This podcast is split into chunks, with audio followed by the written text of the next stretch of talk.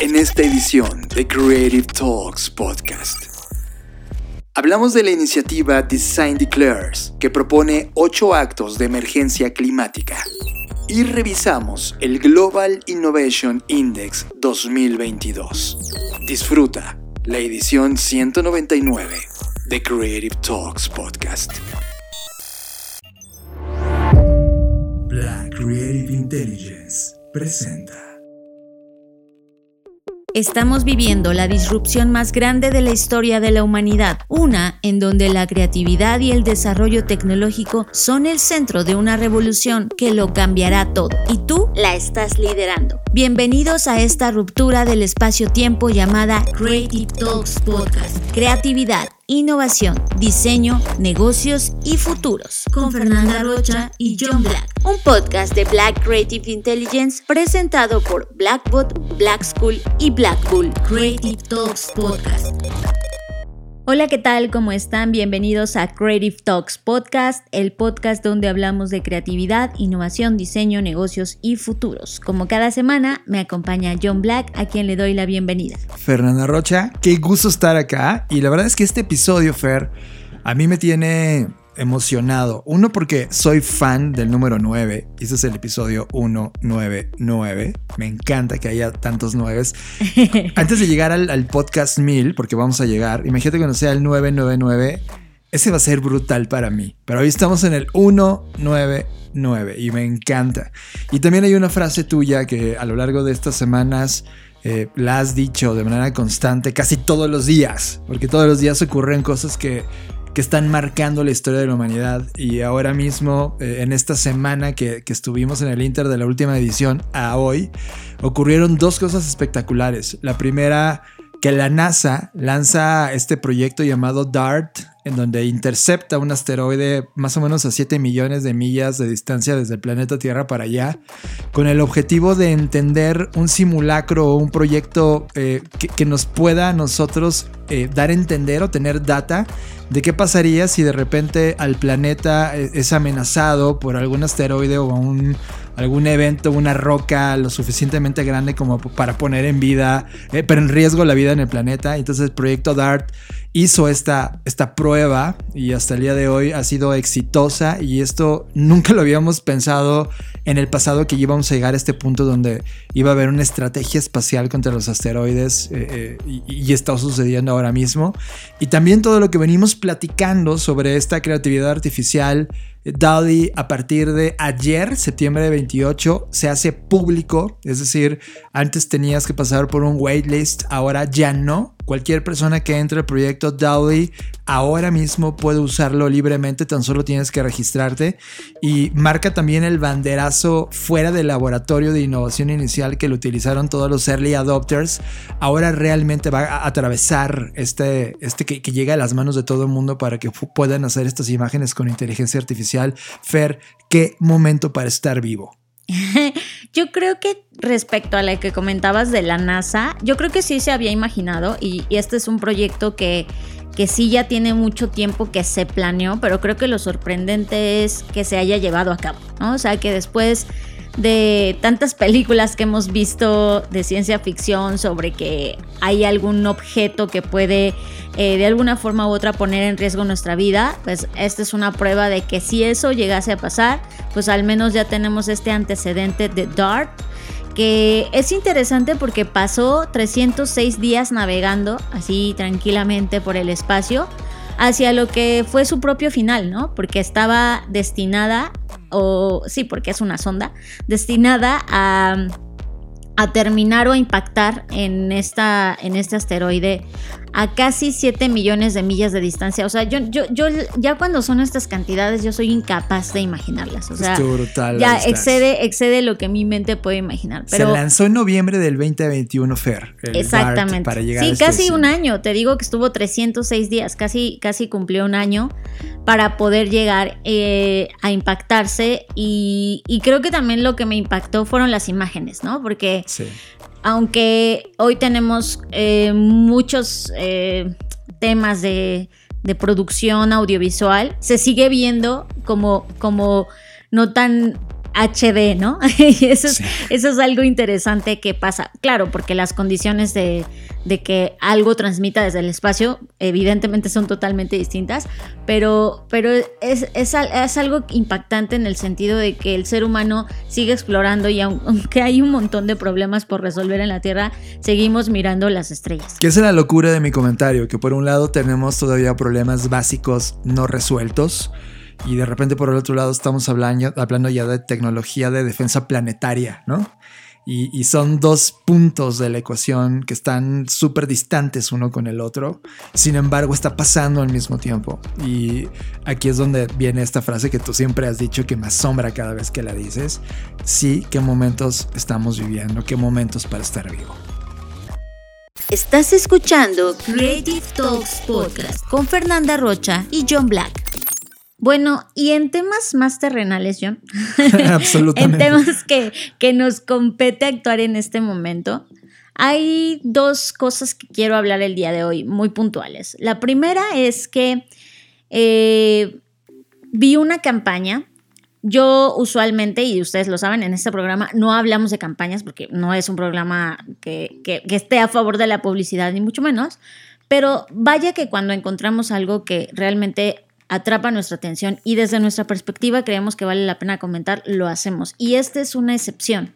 Esta es una campaña que tiene por objetivo brindar a los diseñadores las herramientas, la información y como todo lo necesario para enfrentar la crisis climática, al mismo tiempo que se va a convertir o intenta ser una red de apoyo profesional. Y creo que eso hay que aplaudirse porque por, lo, por primera vez estoy viendo acciones ya mucho más tangibles, menos greenwashing o coco washing de lo que sea, y mucho más de verdad tácticas y estratégicas de, oigan, estamos en una emergencia global y no podemos seguir haciendo lo que hacemos hasta el día de hoy de la forma en la que lo hemos venido haciendo. Entonces, esta es una campaña de declaración de emergencia climática que busca pues que como incentivaran a las personas que estamos en esta industria del diseño, la industria creativa en general, de decir, oye, hay ciertas cosas que debes tomar en cuenta o ciertas medidas que son actos de emergencia que hay que tomar en este momento. Esto comenzó después del festival Design for Planet de, que organiza el Design Council y pues es un intento por mantener el impulso después del evento del COP26, ¿no? Que sabemos que este evento pues eh, hay mucho ahí que no me voy a meter ahorita, quizás en un podcast hablemos a profundidad de esto, porque sabemos que hay un tema, una agenda política muy puntual, etcétera, y hay muchos intereses, pero más allá de eso y quitando como toda esa cosa de encima, creo que lo importante aquí es enfocarnos en el tema del cambio climático, que es una realidad que ya no podemos seguir haciendo de la vista gorda. Y estos ocho actos de emergencia son los siguientes. El primero es suena la alarma. Y es como ya, o sea, de verdad, despierten, veamos cómo podemos en nuestras organizaciones y en nuestra práctica sonar esta alarma o hacerla más fuerte y cuál es la alarma de, pues claro, está en riesgo nuestra existencia por el cambio climático, ¿no? Y esa es la alarma que hay que sonar. Y creo que es muy válido que el primer paso sea claro, corre la voz, ¿no? Porque a lo mejor al día de hoy todavía hay muchas personas que siguen pensando que esto no está pasando o que no va a pasar ahorita, que eso falta mucho para que ocurra y que no, nos, no se están dando, cuenta que realmente está pasando ahora y en este momento. Nosotros mismos en todos los escenarios que hemos eh, pisado en los últimos siete años juntos, Fer, hemos visto todas las esferas, esferas empresariales y en la actualidad sigue siendo la misma, la misma, el mismo estándar que todavía creen que esto no va a pasar, ¿no? Que esto no está pasando y que estos son datos escandalosos que están empujando una agenda muy particular en el mundo, pero los datos que tenemos científicos ahora mismo sobre este cambio son reales, están ahí, por lo tanto, este acto de emergencia número uno de suena la alarma se convierte eh, no solo por una alarma, que sea lo más ruidosa posible para llamar la atención. Claro, y algo importante que no mencioné, que la campaña o donde la pueden encontrar se llama Design Declares. De hecho, hay un hashtag que es, así, Design Declares. Y bueno, número dos, start the journey, es comienza el camino. Una vez que ya sonaste la alarma, bueno, qué bueno que ya se enteraron, se alarmaron, se alertaron, pero ahora es invertir en educación de nosotros mismos y de nuestros equipos. ¿En qué? En métodos, en temas de eh, sostenibilidad, de diseño regenerativo y mostrarles a los líderes cómo podemos medir esto y al mismo tiempo cambiar nuestra práctica. Y creo que este paso, John, es crucial. Que aquí es donde me encanta esta iniciativa, Fer, porque yo soy de la postura que una campaña no lo cambia. O sea, sí, claro. hemos visto en el pasado decenas o cientos de campañas súper masivas que terminan no provocando ninguna acción de ningún tipo, solamente ganando premios en las esferas donde se premian estas ideas. Sin embargo, una vez que suena la alarma, la segunda es inicia la jornada o inicia la acción. El camino. el, camino. Y es ahí donde todo estos, estos, este trabajo previo de, de décadas desde que vimos los datos a finales de los 70 como humanidad, han venido creándose modelos regenerativos a través de diseño, modelos circulares, el modelo de donas que está ahora corriéndose en Holanda, que lleva varios años de probarse. Aquí es donde inicia este retomar cuáles son estos proyectos que ahora mismo están en activo y cómo a través del nuevo liderazgo y a través de esta medición de impacto que tienen estos proyectos que ya han sido jugados, cómo poder retomarlos y comenzar nosotros mismos el camino en, la esfera donde estamos. Lo que me gusta mucho de este punto, John, es que eh, dice claramente, invierte en educación de ti mismo y de las personas que están alrededor de ti. Creo que eso es básico, porque sí, hablamos de cambio climático, pero el cambio climático es un tema sasasazo que se puede abordar desde muchas perspectivas y hay muchas cosas que quizás todavía no sabemos, que ignoramos yo, por ejemplo, recientemente me enteré, ahora que ya estamos en construcción del reporte de tendencias 2023, que otra de las industrias súper contaminantes es el cemento, ¿no? Por ejemplo. Y, muchos temas y muchos datos que todavía no sabemos bien, que es justo esta parte en la que nos tenemos que educar o instruir. Ahora, vamos con el punto número 3, que también me gusta mucho, que es como, oye, bring clients with us, ¿no? O sea, como trae a tus clientes a esto. O sea, y creo que ahí ese, eso es un trabajo que tenemos que hacer. Aunque es arduo, aunque como bien comentabas, John, es difícil porque los clientes muchas veces siguen pensando que, que eso no va a pasar y pues que qué importa, no, no pasa nada. Y creo que sí ahí es una labor de, nosotros, de las personas que somos interlocutores entre nuestros clientes y el cliente final, sí evidenciar y hacer ver. Claro que en ese proceso, y sin romantizarlo, porque, porque no es el, sentido hacerlo, o sea, obviamente va a haber muchos clientes que te van a decir, güey, eso no va a pasar, o eso no es parte del pitch, o eso no es parte de la propuesta o de lo que necesitamos, pero creo que ahí entra el tema de de lo que siempre hemos dicho, John, de en el diseño no hay juramento hipocrático, ¿no? O sea, es decir, a un médico sí lo pueden meter a la cárcel por mala praxis, pero a los diseñadores nadie los juzga, ¿no? Solo, solo. O a los mercadólogos, o a los directores de compañías. Creo que ahí es donde entra tu propia ética. Tu propia ética de decir, no podemos, a ver, cliente, cual sea, sea chico o grande, no podemos seguir haciendo lo mismo. Y si de verdad quieres un cambio, necesitas cambiar y necesitas hacer esto y necesitas eh, guía o instrucción, claro, pero necesitas hacerlo de otra manera. Y creo que ahí es donde entra este número 3. Fer, esta parte me parece muy valiente y nosotros nos ha pasado todo el tiempo. Creo que llegó el momento de decir no. Es cuando un cliente o tienes un proyecto que no está considerando esta variable, di que no. Y al momento de decir que no, explica trae datos, trae modelos, trae ideas, trae propuestas que le den un mayor enriquecimiento a la propuesta original. Ya sea que hagas pitch o no, nosotros no hacemos pitch, no estamos a favor de eso, pero si es la dinámica de tu industria, trata de acercar este conocimiento y atrévete a decir que no. Los clientes, tus clientes, si no entienden estos datos ahora mismo que pueden hacer una diferencia, se van a ver obligados a hacerlo. Y, más vale que sea un acto real de transformación de la compañía en lugar de solo un mero acto de estrategia comercial como lo están abrazando hoy las compañías globales, Fer. Totalmente. Y esto va ligado al punto número 4 de estos ocho actos de emergencia, que es mide lo que hacemos, ¿no? O sea, y eso creo que es otra de las cosas que casi no se hace en la industria, porque la industria se mide con base en, ay, qué creativo y qué premios y, y todo eso, lo cual es como, no es que esté mal, pero a mí ya se me hace obsoleto en el sentido de que, güey, al planeta le vale madre si tuviste la idea del mejor este, cartel publicitario del, de la vida o el mejor comercial. O sea, eso ya no, ya no importa. Lo que necesitamos es que realmente midamos lo que hacemos, no en premios, no en cuántos leones de oro te llevas, sino realmente el impacto que generamos en el planeta, que a eso se refiere este punto 4. ¿Qué tipo de impacto ambiental, social, real estás generando?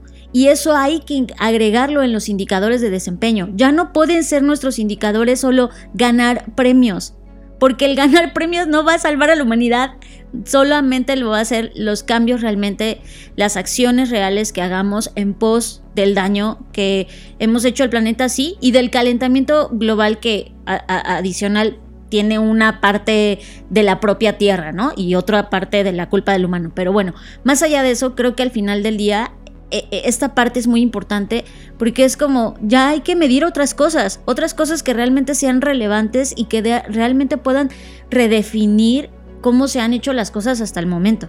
Y aquí es donde tienes que acercar estos casos que están siendo una diferencia importante. Hace unas ediciones del podcast hablábamos de Patagonia, del proyecto que está experimentándose como compañía ahora mismo.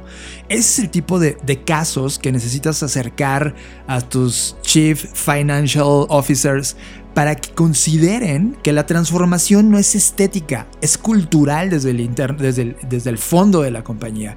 Y evidentemente todos estos modelos que ya llevan décadas jugándose allá afuera, sí tienen manera de, de, medir ese impacto. Entonces creo que más bien no están queriendo dar este salto, Fer, eh, cultural, porque ellos conocen lo que conocen y no quieren dar este salto hacia lo nuevo, porque eso implica demasiado riesgo. Y eso está conectado con el punto 5, que es redefine lo que es el good o el bueno, lo bueno, ¿no? Y eso a mí me, me da mucho sentido porque es, sí, claro, se han hecho campañas el 99% ya es de greenwashing, de, ah, ya cambiamos, ahora usamos materiales. ¿no? Sí, y es, oye, no, o sea, el que sustituyas, voy a poner un ejemplo muy, muy, muy particular, el que sustituyas bolsas de plástico por bolsas de tela, no cambió nada. O sea, no cambió nada.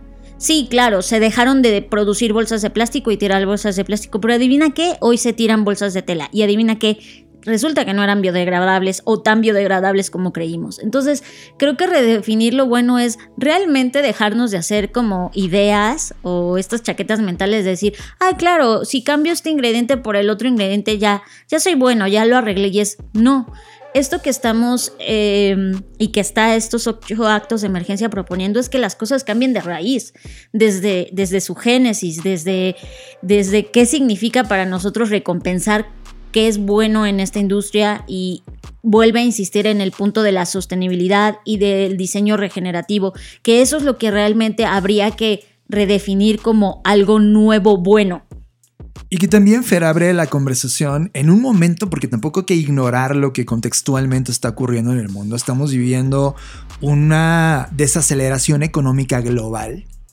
Y creo que esa desaceleración de los puntos buenos que trae a la mesa en la toma de decisiones es romper esta cultura de crecer, crecer, hacer mucho dinero sin parar de tiburón, ¿no? Y es como, a ver, llegó la hora de realmente decir, ¿Hasta dónde quieres crecer? Las preguntas que hemos lanzado en este podcast de hasta cuándo, cuánto es tu suficiente. Creo que llegó la hora de, de crecer y no es malo. Es decir, ajustarte a un tamaño de compañía donde es bueno hacerlo, donde obtienes buenos dividendos, donde no estás impactando negativamente el medio ambiente, donde estás entregando valor sin ser un corporativo de 15 millones de personas, igual eres una compañía de 100 personas que, que entrega una cantidad de valor brutal. Creo que esas conversaciones en la cultura FAIR comienzan a ser necesarias y comienzan a ser cada vez menos necesarias estas convenciones donde solamente hablan de vender y vender y vender y se reúne todo Tony Robbins a emocionar a un mundo de personas de que sí lo pueden lograr y vender, cuando en realidad la conversación se está llevando a esta redefinición de qué significa esta bondad o lo bueno que estamos entregando en esta línea de tiempo. Eso nos lleva al punto número 6, que es educar y acelerar. Y creo que aquí hay un buen balance entre hay cosas en las que debemos frenar o desacelerar, como lo que ya comentaste John, y hay otras cosas en las que sí debemos acelerar y entre ellas está la educación, la disciplina, acelerar cómo entendemos y usamos los recursos en el sentido de no quiere decir que de crecer esté en contra del progreso. pero nunca. Eh, a veces ralentizarse nos permite ver qué estamos haciendo. Porque en este mundo de solo aceleración sin educación, pues estamos corriendo como decía mi bisabuela, como gallinas sin cabeza, para todos los lados, sin llegar a ningún lado realmente. Al contrario, creo que eso nos ha llevado a las crisis que hoy tenemos. Y esta parte de educar y acelerar me gusta porque para mí es como cuando estás aprendiendo a manejar. O sea, no puedes meter solo el acelerador porque obviamente vas a chocar pero tienes que entender la dinámica del auto, de cómo se mete el embrague, cómo se saca, para poder conducir realmente bien. Y creo que eso es lo que pasa acá, ¿no? No nos damos tiempo de, de entender lo que estamos haciendo, de aprender lo que estamos haciendo y solo nos comemos este discurso de es que estamos viviendo tiempos bucas, sí, pero eso no significa que tengamos que ir forzosamente con la corriente. O sea, necesitamos buscar un tiempo para pensar, para entender lo que está pasando, porque si no estamos corriendo hacia ningún lado. Esto a mí me parece emocionante, Fer, porque también habla de esta cross disciplina. Sí, me encanta. Y, a mí también me encanta porque mucho de lo que hemos platicado en ediciones pasadas de este podcast es esta guerra entre generalistas contra especialistas, ¿te acuerdas? Y una de las cosas que he estado eh, analizando de manera muy concienzuda es como en el pasado atravesaron otras otros pensadores y otras personas lo mismo que estamos viviendo nosotros. Y cada vez apuntamos hacia una, una, perspectiva más multidisciplinaria y multidimensional, es decir, esta polimatía que existía en el pasado y los polímatas como Benjamin Franklin, Edison, Copérnico, Newton, Nikola Tesla, eran personas que eran polímatas, es decir, tenían habilidades desde distintas disciplinas, desde distintas ciencias o técnicas que le daban una fotografía mucho más amplia a los fenómenos que ocurrían en la vida diaria. Esta polimatía es absolutamente necesaria el día de hoy, porque hoy todo lo estamos viendo solo desde una perspectiva muy especializada y no desde el rango amplio del fenómeno que está ocurriendo alrededor de nosotros. Ahora, vamos al punto 7, yo. El 7 habla del diseño para la justicia, Design for Justice. Y nos dice, creo que es algo que yo, quienes me siguen en redes sociales, sobre todo en LinkedIn, he estado hablando mucho de esto, donde hemos diseñado durante muchos años para los mismos de siempre, ¿no? Y eso ha provocado injusticias, porque cuando tú diseñas, y voy a poner un ejemplo que en la mañana estábamos escuchando de otro tema, pero que aplica este, cuando tú diseñas unas tijeras pensando en que todo el mundo es diestro, ahí ya estás generando una injusticia. Porque para el otro porcentaje de personas que es zurdo o que su mano predominante es la izquierda, pues ya no puede, digamos que acceder a una herramienta de la misma manera que los demás y se tiene que adecuar y a lo mejor se tiene que lastimar para usar unas tijeras, ¿no? Creo que ese punto, si lo llevamos al mundo macro, o sea, piensen en todos los objetos, soluciones, servicios, productos que hemos creado para la, lo que nosotros llamamos la mayoría, ¿no? Y eso genera injusticias. Y eso aplica a las leyes, porque las leyes se han diseñado, y eso aplica a los servicios de eh, salud pública, porque eso se ha diseñado, etc. Entonces creo que cuando este punto, cuando pensamos realmente en la justicia, y en esta desproporción que hay, pues obviamente estos ocho actos de emergencia, al estar enfocados en el cambio climático, piensen en toda la injusticia que hemos generado alrededor de esto. Porque hoy, y quienes no lo sepan, los países más afectados por el cambio climático son los países más pobres, que son los que menos cantidad de CO2 generan. Y los países que más carbono generan y que más desechos y más gases y más contaminación generan son los menos afectados en este momento. lo cual genera una injusticia, porque no debería ser así. O sea, si esto fuera justo, entonces países como Estados Unidos y China deberían ser los más afectados con el cambio climático. Y no estoy diciendo que no están siendo afectados, pero no están siendo tan afectados como la India o como en África, con todos los fenómenos climatológicos que hoy están ocurriendo.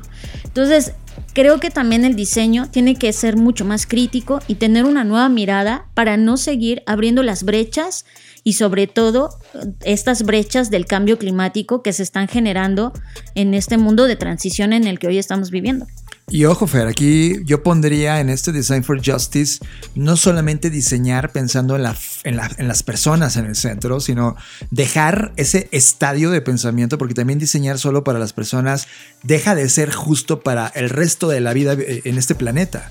Eh, tú dabas un dato, no recuerdo exactamente el porcentaje, pero del total de biomasa que hay en el planeta, los seres humanos representamos el 2%. Exacto. Es nada. O sea, estamos diseñando industrias, gobiernos, un estilo de vida. Para el 2%. Eso es, eso es injusticia. Entonces, Totalmente. Design for Justice pensando solamente en el ser humano, eh, perdona, no hemos resuelto nada. Claro que sí somos prioridad porque estamos diseñando y creando esta estabilidad para los humanos, pero al mismo tiempo, en el mismo nivel, para el otro 98% de seres vivos en el planeta.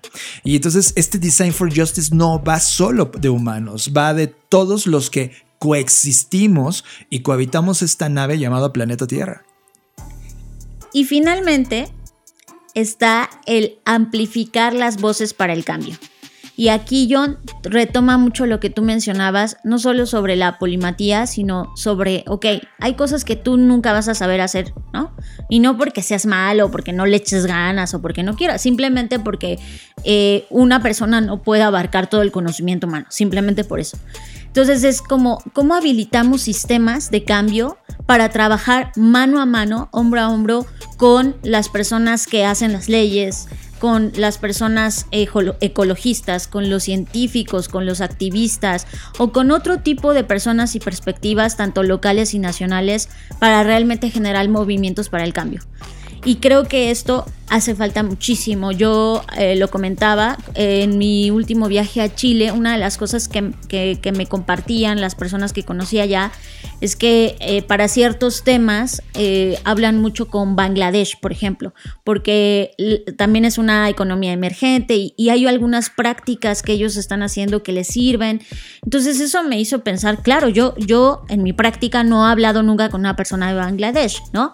O sea, ¿qué tendría que hacer para poder contactar a esta gente y tener otra perspectiva, otra visión del mundo y a lo mejor eh, ellos están resolviendo un problema que ahora tenemos acá y que ellos ya llevan avanzado. O sea, creo que lo bueno del mundo global, o bueno, una de las cosas buenas del mundo global es que es eso, puedes estar en contacto con personas que están del otro lado del planeta, pero que tienen el mismo problema o tienen una nueva perspectiva del mismo. Entonces creo que también eso nos falta como ampliar nuestro, nuestro radar de, acompañamiento, de amplificación, porque justo así vamos a poder generar el cambio. O sea, si nos quedamos solo en lo local y solo mirando nuestros ombligos de, ay, pues así se resuelve este problema, nos vamos a quedar cortísimos, porque si, el, si los problemas son globales, si el cambio climático es global, ¿qué nos hace pensar que acciones locales lo van a resolver?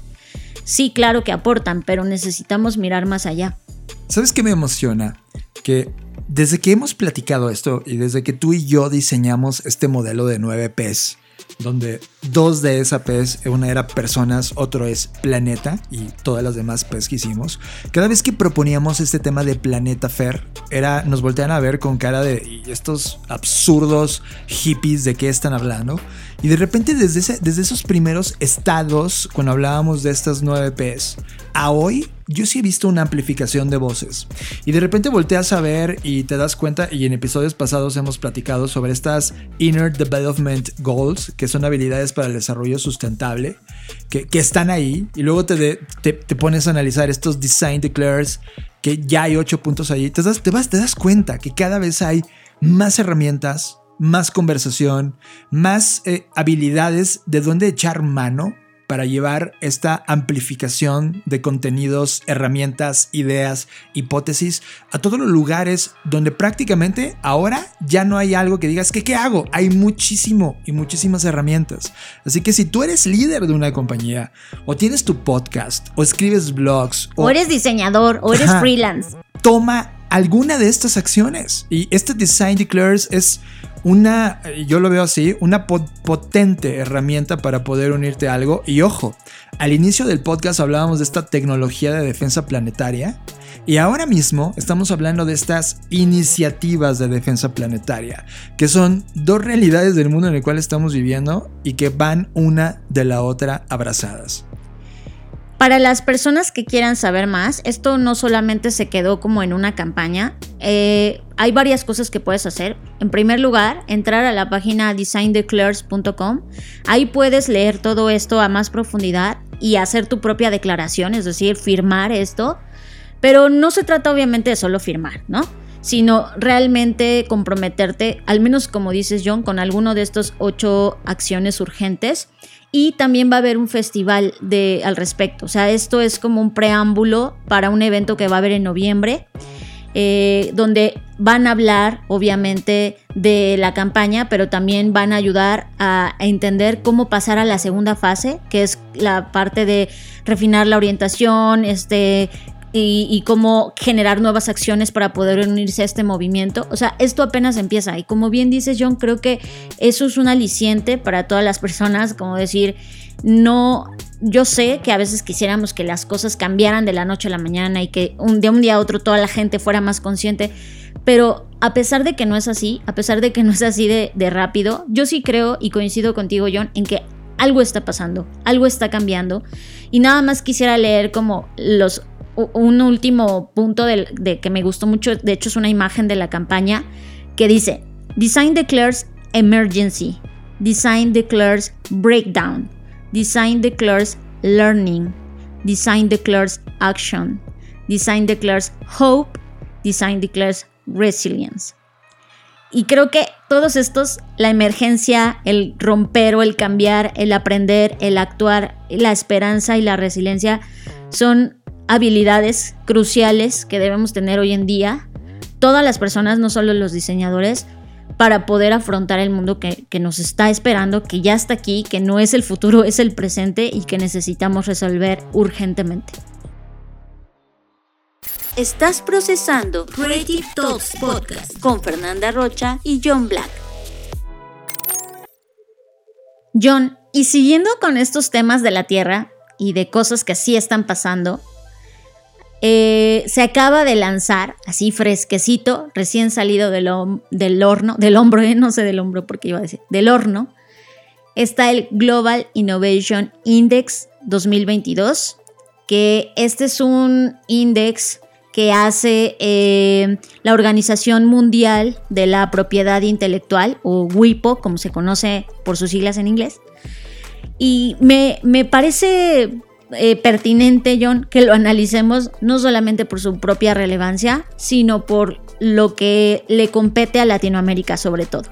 Quiero dejar en la mesa que este Global Innovation Index captura ecosistemas de innovación y el performance de estos ecosistemas de innovación de 132 economías y traquea los resultados para poderlos meter en, esta, en este ranking que estamos a punto de repasar, lo cual me parece fundamental eh, explicar cómo de dónde viene este trabajo previo, no solo es un ranking al azar tomado por una persona que el día de hoy se despertó emocionada, sino que hay atrás toda una serie de indicadores que dan resultado a este listado.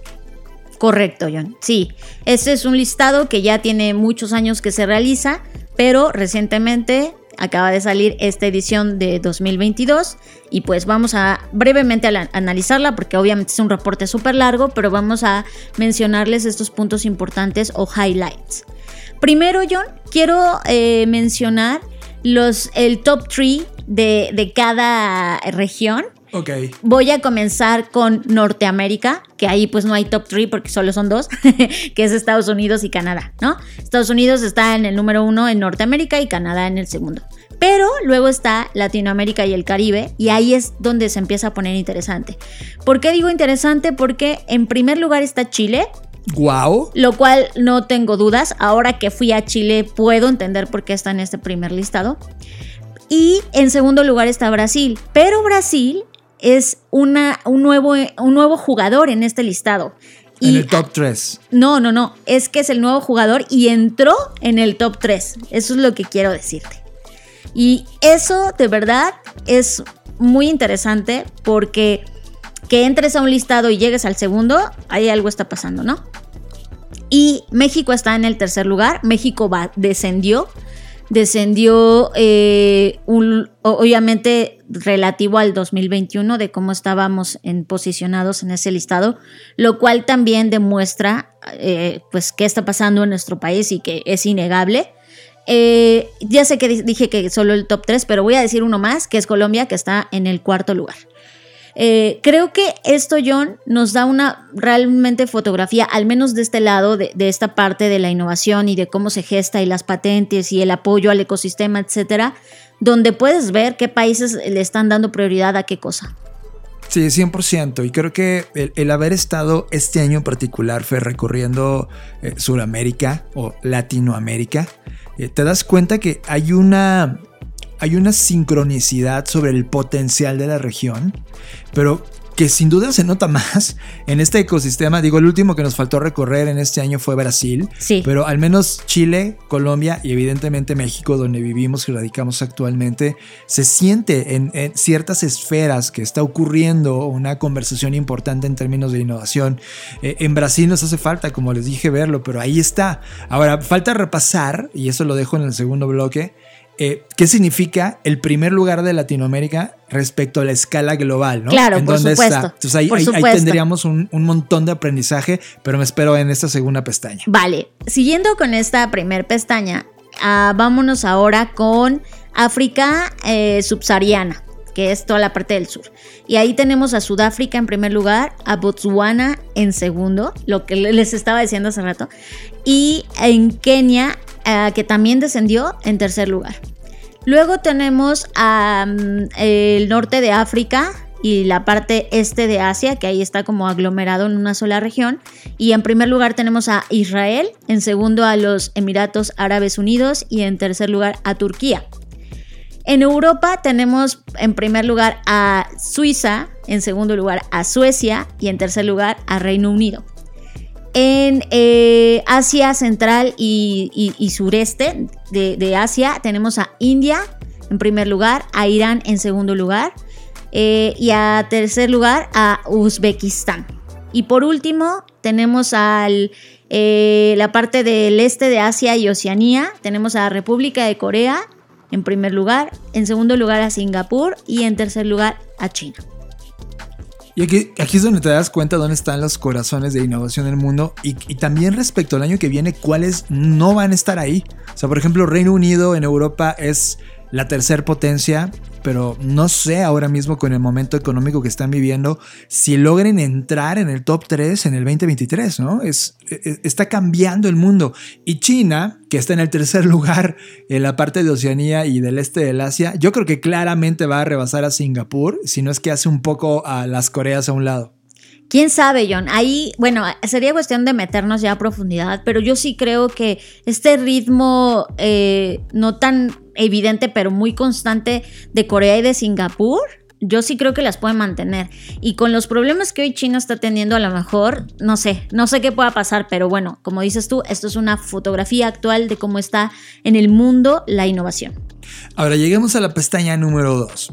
amamos Chile y nos emociona que Chile está en la posición 1, pero en el ranking global, ¿dónde está Chile? En el 50. Eso es brutal, o sea, eso es una conclusión importante de analizar. No estamos en el top 10 global ni en el top 20, sino en el top, eh, top 50. O sea, somos rezagados respecto a América Latina, respecto al mundo. O sea, no hay un país latinoamericano en el top 10. Sí, no. Y eso es importante llevarlo a la mesa de qué está pasándonos, qué no estamos haciendo o qué dejamos de hacer, que no estamos en ese dinamismo de ese top 10. ¿Hablamos del top 10, Fer? Sí.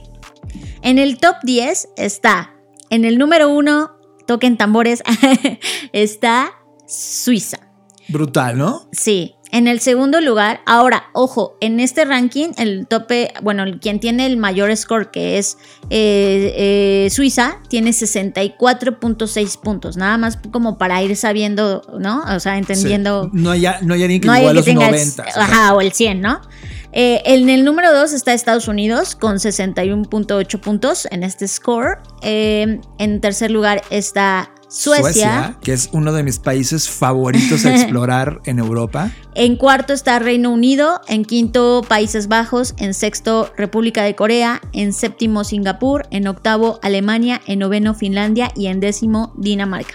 Y, y fíjate que en ese top 10 pon Dinamarca, Finlandia, Finlandia, Suecia y Suiza son países nórdicos. Cuatro nórdicos en el top 10, Fernanda Rocha. Sí, e- eso está, eso está cañón. Eh, Arrasan en términos de innovación, algo está ocurriendo en esa zona, no es una casualidad, vienen haciéndolo de manera consistente a lo largo de la historia, muchos de los fenómenos eh, bancarios, financieros del mundo se originaron en ese lugar y siguen vigentes en la inversión y en la cultura eh, eh, de la zona y siguen liderando el mundo, Fer. Sí, yo sí creo que vale la pena mencionar los otros 10, es decir, del 10 al 20, para, para entender un poco más el tema global, ¿no?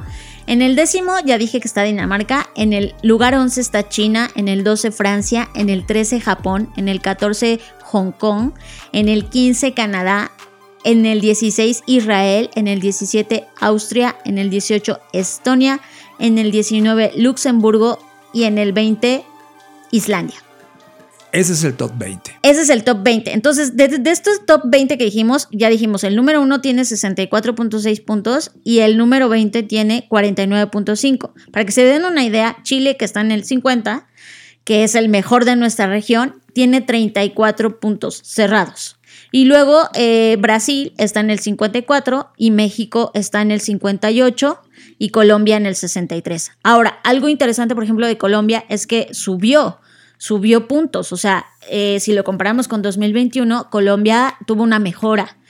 Eh, y eso es creo lo, lo, relevante. Ya sé que no está tan padre estar después del 50, ¿no? Creo que eso dice mucho de nuestra región, pero también creo que el que un país esté avanzando también dice algo, ¿no? Sí, además eh, estos países no están del 100 para arriba, o sea, eh, de repente toparte en el número 100 a El Salvador y en el 101 a Trinidad, Trinidad y Tobago, claro. te dice que hay un rezago importante, ¿no? Y afortunadamente estos países que de alguna manera tienen una dimensión enorme en habitantes y en territorio, no esperas verlos después del 100.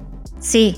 64 está Uruguay y 65 Perú, que también forman parte pues, de Latinoamérica. Pegaditos a Colombia. Pegaditos. Entonces, eh, pues creo, John, que aquí lo importante es entender, porque además en, el, en este ranking, como un poco para ser justos, te ponen una columna adicional que habla de en qué ranking está esa región económicamente hablando, claro, porque eh, las regiones que generan más incomes, ¿no?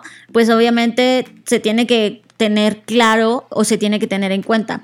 Y algo que me llama mucho la atención es que evidentemente los países que están en el, en el top 10 al menos, pues pertenecen a esta región que se conoce como High Income Group, que es el grupo de altos ingresos, ¿no?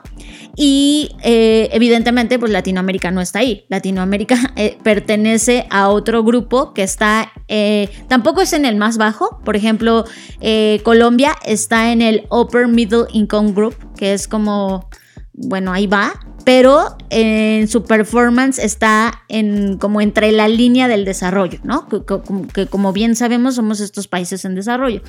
Entonces no puedes comparar tampoco y creo que el reporte es muy claro en eso de, claro, por eso Latinoamérica está en el lugar 50 hacia arriba, porque no pertenece para empezar a este grupo de los altos ingresos. Ahora, ¿por qué es relevante hablar de esto y impulsar a todos los creativos ahora que están escuchando ahora mismo esto? Este ranking es un dato más que no solamente está midiendo la riqueza de los países o su poder destructivo global, no. Es una hipótesis nueva que analiza cuál es el estado de la innovación, de ese país en ese momento respecto a varias categorías que tienen que ver con progreso tecnológico, adopción, inversión en nuevas ideas y patentes, etc. Creo que es importante mencionar los cuatro rubros principales que evalúan este ranking, que es ciencia e innovación, o sea, inversión en ciencia e innovación. Ese es el punto como más importante. Segundo, el progreso tecnológico. El tercero es la adopción tecnológica y el cuarto es el impacto socioeconómico. Entonces, cuando obviamente juntas estas variables es cuando obtienes el ranking eh, o estos puntajes totales que mencionábamos anteriormente. Y cuando te das cuenta de la correlación, los países que mejor están calificados en innovación son los que producen mayor riqueza. Claro. y viceversa, ¿no? Hay una correlación. Entonces, es indudable que ahora mismo en la agenda de todos los países del mundo, no, sea, no, solo en términos de gobiernos, sino también de compañías o tus emprendimientos personales de vida, no deben estar basados solo en la riqueza sino en la capacidad de innovación que tienes para enfrentar el contexto en el cual estás metido el día de hoy. De tal manera que la hipótesis que pone este ranking es los más aptos a la innovación son los que mejores recursos crean y generan. Por esta razón, Suiza ha estado de manera consistente en el top 1, sin ser el país que mayor riqueza tiene en el mundo, porque no tiene el tamaño Suiza al de Estados Unidos, por ejemplo, si le gana en innovación, está por encima de la potencia norteamericana o China. Y esa correlación a mí me parece interesantísima, Fer. Sí, John, porque sabes una cosa, aquí es donde te das cuenta en este tipo de listados y con este tipo de información que, güey, da igual si generas 80 mil unicornios al mes o uno o 10. Da igual. O sea, ¿cuántos unicornios eh, de Suiza conoces, ¿no? Sí. Pero no es eso, porque ese no es el principal indicador. Es cómo esto genera progreso, cómo esto genera desarrollo, cómo esto genera economía. Y eso creo que ahí es donde Suiza ha puesto su foco, ¿no? Ah, hay, un, hay una página del reporte donde te muestra como los principales movimientos que ha habido, es decir, quienes han, eh, se han movido del lugar en este ranking. Y como bien menciona John, del, desde el 2018, que es donde trae esta gráfica, pues ellos se han mantenido en el lugar número uno. Está brutal, ¿no? O sea, deberíamos estar mandando a gente a estudiar qué ha pasado en Suiza y qué cosas podemos aprender de ellos, entenderlas y entonces adoptarlas para el contexto que estamos viviendo en América Latina, porque hay mucho aprendizaje ahí. Y de repente volteas a ver la agenda de nuestros líderes y la innovación ni siquiera está en el listado.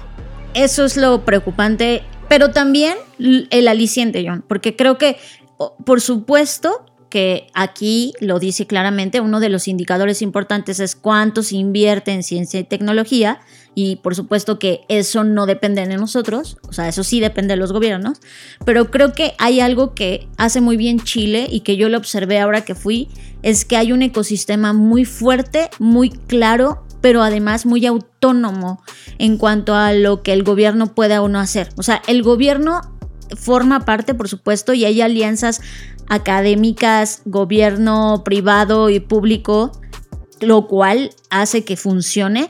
Pero creo que lo más importante para mí el foco de esto, que no veo en México actualmente y que poco a poco he visto cómo se ha ido desapareciendo, es esta cohesión entre las personas que están en la innovación y que están en el emprendimiento.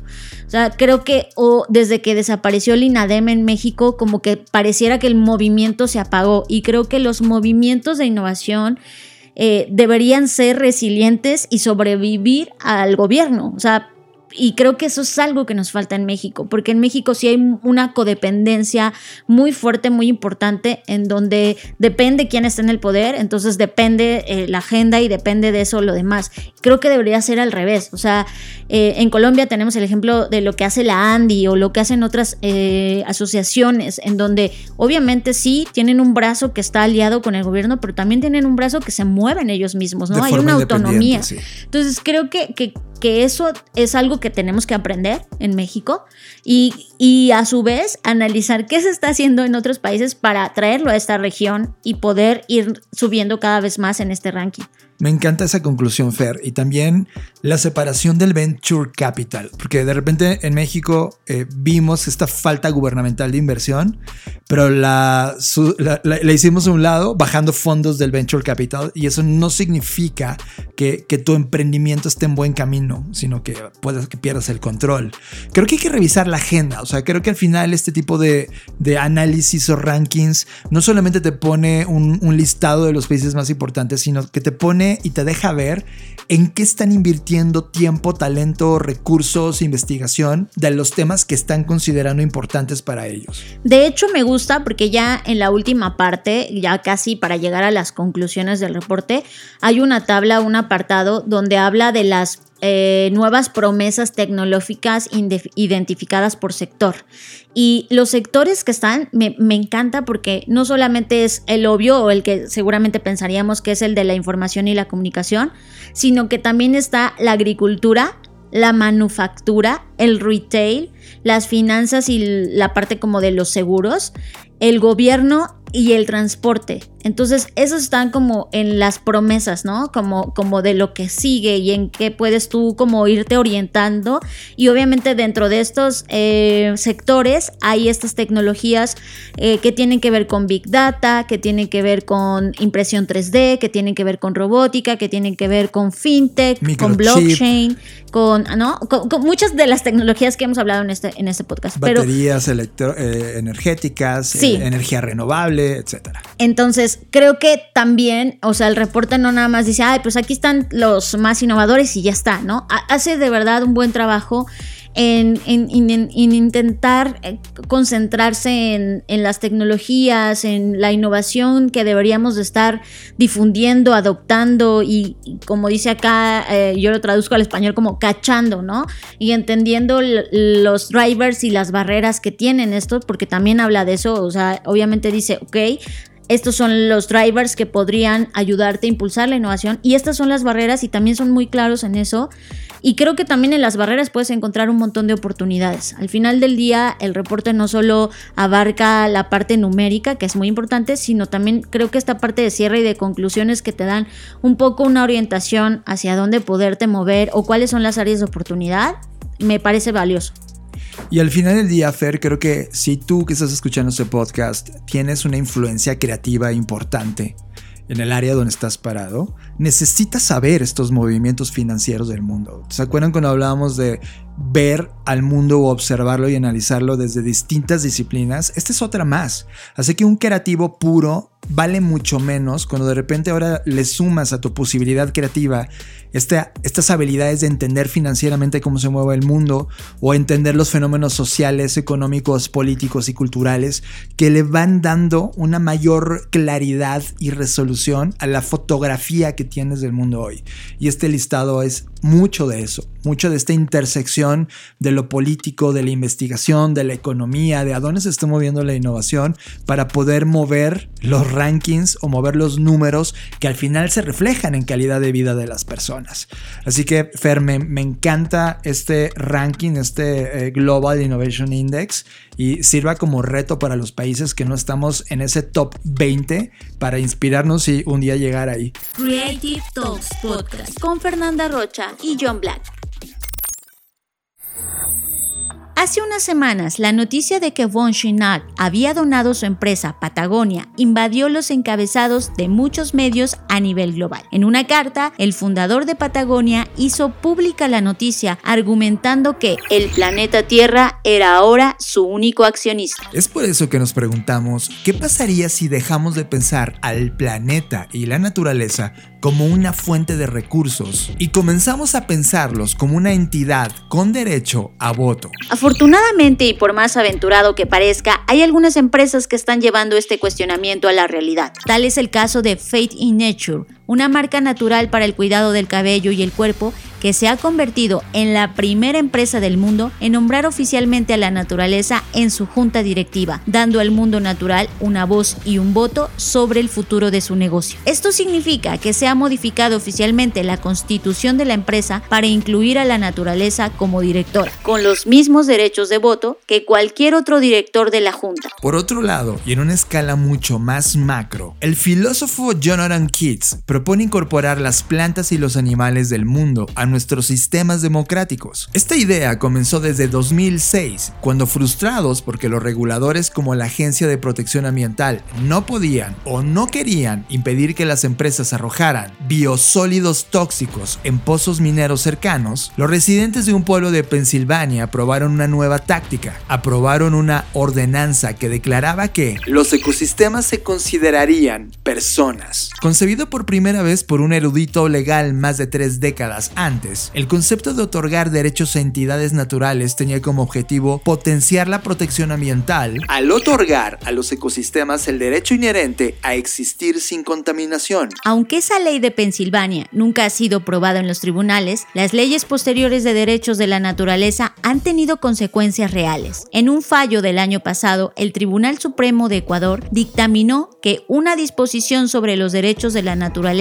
en la constitución del país prohíbe la minería en un bosque nuboso protegido. De la mano con Earth Law Center, Kids ha producido un borrador de taxonomía de otros tipos de leyes ecocéntricas, clasificando a las leyes emergentes de los derechos de la naturaleza como ecoprotectoras, un término que enfatiza la necesidad de que los guardianes humanos hablen por la naturaleza en los tribunales. Después de todo, los seres humanos solo constituimos menos del 1% de la biomasa del planeta, mientras que las plantas y los animales no humanos juntos constituyen más del 80%. ¿Estamos listos para realmente darle voz y voto a la naturaleza? Nos, vemos en el futuro. Esto es Creative Talks Podcast con Fernanda Rocha y John Black. John, antes de irnos, la última y nos vamos. Quiero nada más agregar una cosa que pasó esta semana que me pareció muy importante, así como el, el, escándalo de que Adobe había comprado Figma, que creo que ya por ahí ya se van calmando un poco las aguas, pues mientras tanto Adobe agregó herramientas de Roblox para crear un metaverso que no solo se ve, sino que se siente más real. Y la verdad es que creo que estas alianzas entre estas grandes plataformas, me refiero a Roblox y Adobe, y que ahora ya puedas desde Adobe comenzar a tener estos mundos 3D mucho más reales, con una textura y una apariencia pues mucho más real no nos habla de otra cosa más que esto está pasando, esto está generándose ahora mismo y que si bien el metaverso como tal pues aún no existe porque se está construyendo, esto nos habla de un nuevo nivel de interactividad, un nuevo nivel de interacción, un nuevo nivel de desarrollo, un nuevo nivel de diseño, de herramientas, de paisajes hiperrealistas. Y no quería dejar de decirlo porque a veces se nos va el tiempo, pero creo que estas son de las noticias que parecen pequeñas, pero que son un gran detonante a lo que está ocurriendo y lo que podría ocurrir en el futuro. Y lo hemos dicho en este podcast más o menos 3 millones de veces, de volteen a ver lo que está ocurriendo en la economía alrededor de los videojuegos, porque es la única industria tecnológica que en este momento tiene un liderazgo muy por encima de cualquier otra tecnología de consumo y que está realmente conectando todos los ecosistemas conectables para llegar a ese camino de metaverso que, hoy ya tenemos una imagen destino. O sea, esa imagen destino ya la puso Meta o Facebook cuando habló de esta transformación. Ya sabemos hacia dónde podría irse. El tema es el tiempo y la madurez que esto va a requerir. Y de repente al ver estos movimientos de Adobe, eh, aunque muchas de las, de las personas allá afuera odien a la compañía, ¿no? Es como, es el estándar actual de herramientas de diseño que hay profesionalmente allá afuera. Y de repente metiendo toda esa energía en la plataforma que hoy mismo está masivamente haciendo una diferencia llamada Roblox, yo sí veo una explosión en los siguientes meses y años alrededor de esta evolución, hacia dónde se van a mover eh, con las conclusiones que topen estas dos compañías en esta colaboración. Así que mucho ojo en esta gran tendencia que Fer está poniendo en la mesa. Y ahora sí, John, llegamos al final de este episodio. Qué rápido, qué rápido se va el tiempo, la vida, todo se va rápido. Episodio 199, Fer, y el siguiente episodio ya es el episodio 200 que vamos a grabar en vivo desde la Ciudad de México. Los que ya tienen su ticket, bienvenidos. Los esperamos ahí donde ya saben, donde va a ocurrir toda la acción. Ya tienen cada uno de ustedes su ticket. Así que nos vemos ahí en esta celebración 200, Fer, que Wow, una quinta parte del camino, Fer. Una quinta parte de nuestra meta y muy contenta, gracias a todas las personas que se registraron. Eh, la verdad es que tratamos de darle cabida a todos y todas. De hecho, se quedó una pequeñita lista de espera por si alguien cancela o dice, ¿saben que a la mera hora pasó algo y no puedo ir? Eh, les vamos a estar ahí notificando. Así que todavía hay oportunidad que los que están en esta pequeña lista de espera puedan tener un lugar. Y si no, no se preocupen, como ya les habíamos dicho, vamos a seguir teniendo eventos en vivo a partir de ahora en adelante. Eh, y gracias, gracias por todos sus mensajes, por lo que nos dejaron, por las cosas que nos dijeron, de cómo les ha ayudado este podcast, en qué les ha servido, en qué los ha hecho enojar, en qué los ha cambiado. Eh, de verdad, no siento más que agradecimiento, ya lo diré seguramente en el episodio 200, pero muchas gracias a todos, a los que nos han mandado mensajes de felicitación y quienes nos han escuchado desde el episodio 1, pero también a los que nos empiezan a escuchar. Gracias por sumarse a este camino y a esta meta que tenemos muy clara y que vamos avanzando hacia ella. Y sobre todo el compartir líneas de tiempo, que es lo que finalmente estamos haciendo en Creative Talks Podcast. Y enterarnos que hay gente que viene de otras líneas de espacio-tiempo que también van a estar ahí, Fer. Eso a mí me reventó el corazón. Fue como, wow. Vienen de otros países a, a esta celebración. Wow. Gracias Gracias en verdad por esa confianza y esta sincronicidad de estar viviendo en estas líneas paralelas. Me encanta. Pues yo fui John Black. Búsquenme en todas las redes sociales. Ah, búsquenme. John Black. Se van a encontrar conmigo. Ok, yo soy Fernanda Rocha. A mí me pueden encontrar sobre todo en LinkedIn como Fernanda Rocha o en Twitter como arroba Fernanda Roche. No olviden suscribirse a mi newsletter semanal o al newsletter mensual de Blackbot. Ahí está en nuestras redes sociales, arroba BlackbotRocks. Y como siempre, nos vemos en el futuro. Escuchaste Creative Talks Podcast con Fernanda Rocha y John Black, un podcast de Black Creative Intelligence, presentado por Blackbot, Black School y Black Bull. Nos vemos en el futuro. Black Creative Intelligence presenta.